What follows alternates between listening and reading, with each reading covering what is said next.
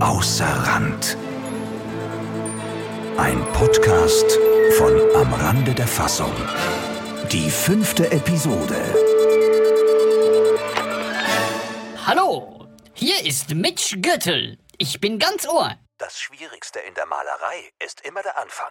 Der erste Pinselstrich und schon ist die Leinwand versaut. Wer sagt das? So erinnerte sich Friedrich Dürrenmatt an die Worte seines Freundes, dem Schweizer Maler Warler alias Willi Guggenheim. Verstehe. Na dann, ab an die Leinwand. Literarisches von und über Warler. Eine Lesung. Mit Texten von Warler, Friedrich Dürrenmatt, Max Frisch und Jörg Federspiel. Textfassung Eva Tschuj-Henschlewa. Sprecher Hans-Jörg Müller und Daniel Buser. Ton und Musik Michael Studer. Frühstück-Fans, aufgepasst! Wir kommen!